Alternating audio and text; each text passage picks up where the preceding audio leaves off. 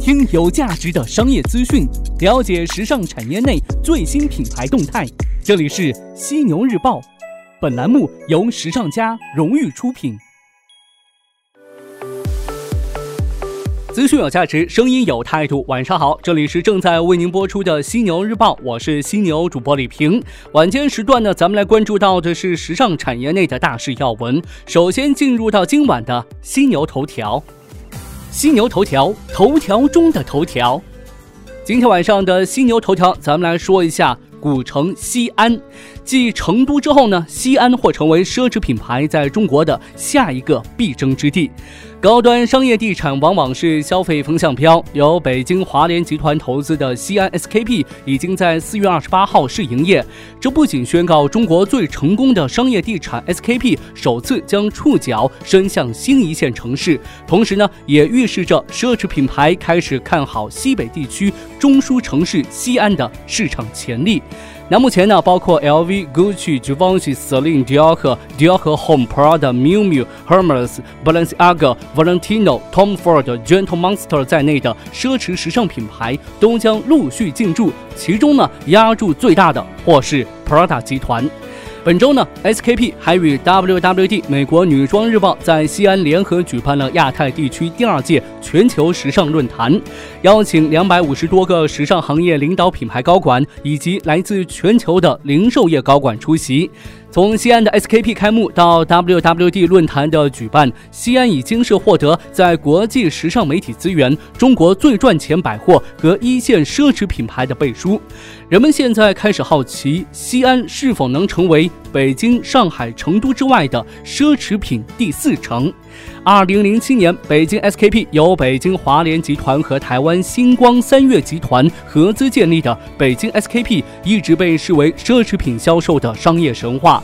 开业当年即盈利，那每年的营业额呢，增幅是高达百分之三十，是不少奢侈品牌国内年销售额最高的商场。根据 REIT 瑞意德发布的《中国商业地产行业二零一七至二零一八年度发展报告》，北京 SKP 二零一七年的销售额达到一百二十五亿，位列全球同业第二，仅次于伦敦哈罗德。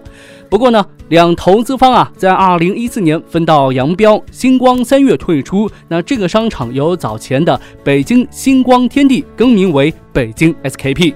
近年来呀，北京华联集团不断的寻求复制北京 SKP 的成功模式，陆续筹划西安 SKP、北京西局 SKP 和昆明 SKP 等项目。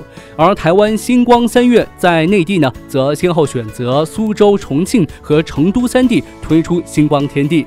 从这个地理上来看的话，华联集团与星光三月已经呈现出策略差异。苏州、重庆和成都近两年发展迅猛，在第一财经周刊旗下新一线城市研究室发布的二零一八城市商业魅力排行榜当中，都登上新一线城市榜单。其中呢，成都位列第一，重庆位列第三，苏州位列第五。相较于成都、重庆和苏州等房价涨幅较大的这些热门城市，地处西北地区的西安呢，显得更为低调。SKP 选择西安看似出其不意，但实际上啊，西安也登上新一线城市榜单排名第六，相比2017年连升两位。政策优势也为西安添了一把火。作为丝绸之路的起点，西安是一带一路重点发展城市，并获批全国第九个国际中心城市，正借力这一政策优势，成为中国向西开放的新窗口。这无疑呢，为西方奢侈品牌与中国市场形成交流对话提供了较好的政策环境。另外呢，根据官方的最新消息，西安学历落户政策再放宽，旨在吸引更多人才落户。这批教育程度较高、对生活品质有追求的消费者呢，正是奢侈品牌争夺的对象。有评论认为，西安居民平均收入相对其他新一线城市较低，将成为奢侈品牌进驻西安的短板。相较于其他新一线城市居民，西安居民的房价压力更小，有更多可支配收入。进行奢侈品消费。此外呢，作为西北地区的交通枢纽，西安密集的交通网络辐射了周边省市，便利交通为西安带来不仅是匆匆往来的外来游客，其丰富的历史遗迹、发展的较为成熟的旅游业和西安美美食将进一步的吸引游客停留，为游客驱动的奢侈品消费带来更多可能。在西安当地啊，SKP 选址的南门地区正是外地游客较多的区域，也聚集了更多的当地年轻人。如此选址背后的用意便十分的明显了。事实上啊，西安奢侈品零售在过去十年间已经是打下较为稳定的根基。二零零四年，LV 在西安开设中国第九家店铺，并于二零一四年翻新扩建，由三百平米单层店升级为六百平米双层店面。二零零六年，GUCCI 在南门外呢开设西安首店，Prada 呢也于二零一四年开设第二家店铺，令西安呢成为全国少数拥有两家 Prada 的城市。在 SKP 进驻之前。西安的奢侈品零售主要集中在赛格和王府井百货。从种种方面来看的话，西安呢与成都有着不少的相似之处。西安的奢侈品市场自然不能照搬成都模式，前者遇到的挑战也是显而易见的。从消费者观念上来看的话，尽管中国消费者对奢侈品的认知迅速提升，但西北地区消费者高端消费观念仍然落后。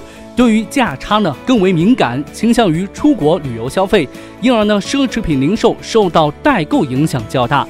相较于成都市的及时享乐心态，西北消费者心态呢更趋于理性。不过啊，随着国内外奢侈品价差不断的减小，消费者在国内购物的意愿将越来越强烈。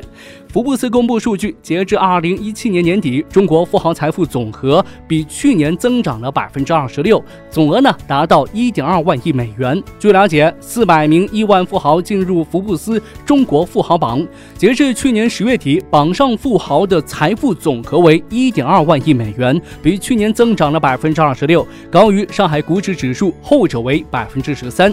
七十九人呢来自制造业，该榜单当中有五十三个新面孔。这些富豪不仅分布在东部沿海地区，还有内陆地区。而从现在开始，奢侈品牌在中国市场的竞争将进入新的阶段。以西安开始争夺西北地区高净值人群的奢侈品圈地运动才刚刚开始。好的，头条过后，进入到资讯速递的板块，与您关注到各品牌最新动态。近日，GUCCI 发布了2018秋季男装 Tailoring 系列广告大片，以及一则简短的故事片。当红的九零后英国男歌手演员 Harry Styles 是这一季广告片当中的主角，成为了 GUCCI 男装最新的焦点名片。在一分钟的广告片当中，Styles 身着格子大衣，抱着一只宠物鸡，来到了这家炸鱼店。店里头挤满了排队的大人和小孩。他拿到炸鱼之后。后呢？不知有意还是无意，把宠物鸡留在了柜台上，转身便走出店外。广告片下方的评论区有网友调侃道：“小鸡 Harry 可能把你忘了，但是我们永远不会忘记你。”这则广告在 GUCCI 官方的 Instagram 账号上发布不到二十小时，便得到了近九十万的浏览量。耐克近日发布了二零一六至二零一七财年可持续发展商业报告，同时其可持续发展网站也正式上线。报告显示，耐克已经连续四年被公认为行业中使用可回收聚酯材料最多的企业。二零一七财年，百分之七十五的耐克鞋类和服装产品使用了可回收材料。根据了解，耐克的目标是通过运动的力量推动世界进步。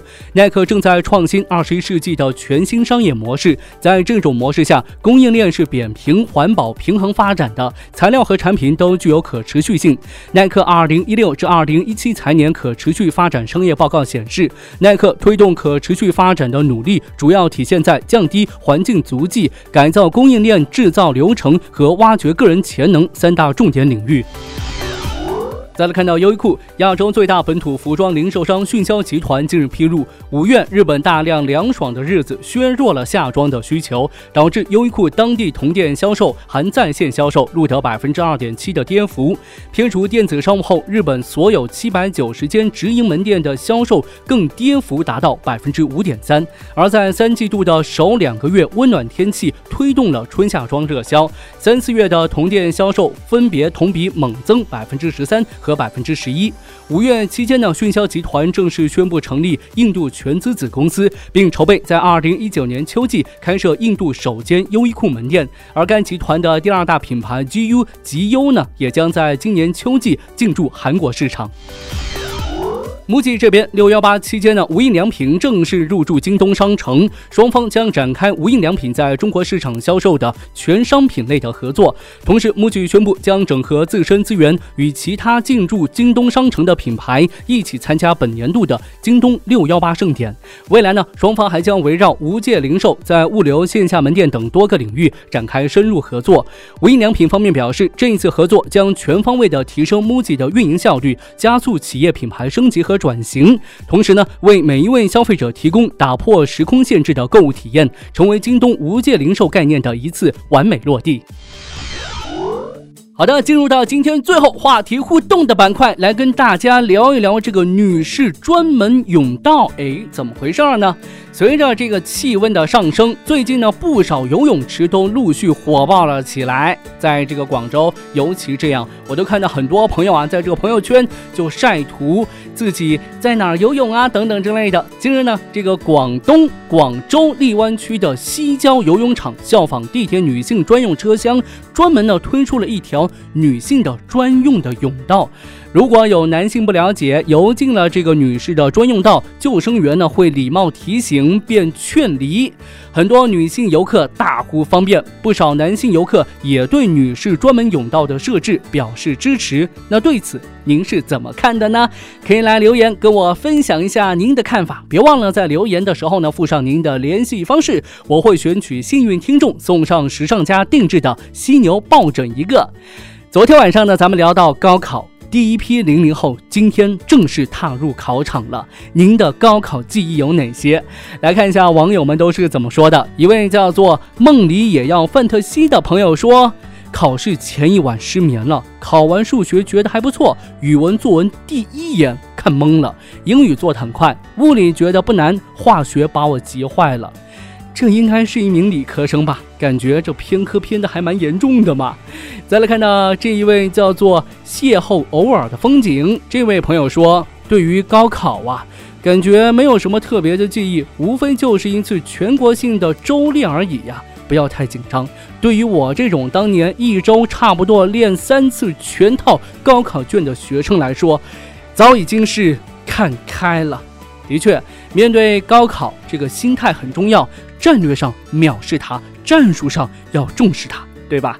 继续来看到其他网友的留言。这一位叫做猪妹的网友说：“本以为考完之后会轰轰烈烈，却发现平静的令人失望。”美女哈哈哈，她说：“高考前同学们都在看书，就她一个人在化妆玩手机。她朋友说她是一股清流啊。”关于高考记忆，我相信呢，酸甜苦辣咸各种滋味都有，这是咱们人生当中一段重要的经历，值得我们每一个人珍藏。有人呢会因为高考发生人生轨迹的变化，但对于更多人而言的话，高考过后生活依旧平静，我们依旧要继续努力生活学习。最后呢，祝今年所有的考生都能考得好成绩，就算没能取得好成绩，也请继续好好生活。加油吧，少年们！好的，今天晚上呢，咱们就聊这么多。感谢您的收听，欢迎您吐槽本期节目，我会关注您的每一条留言。同时呢，也欢迎您关注时尚家学院微信服务号和小程序。时尚，时尚，最时尚的时尚专家的家，商学院的学院，时尚家学院里的更多精彩等待您的发现。我是犀牛主播李平，明天早上的犀牛日报与您不听不散。to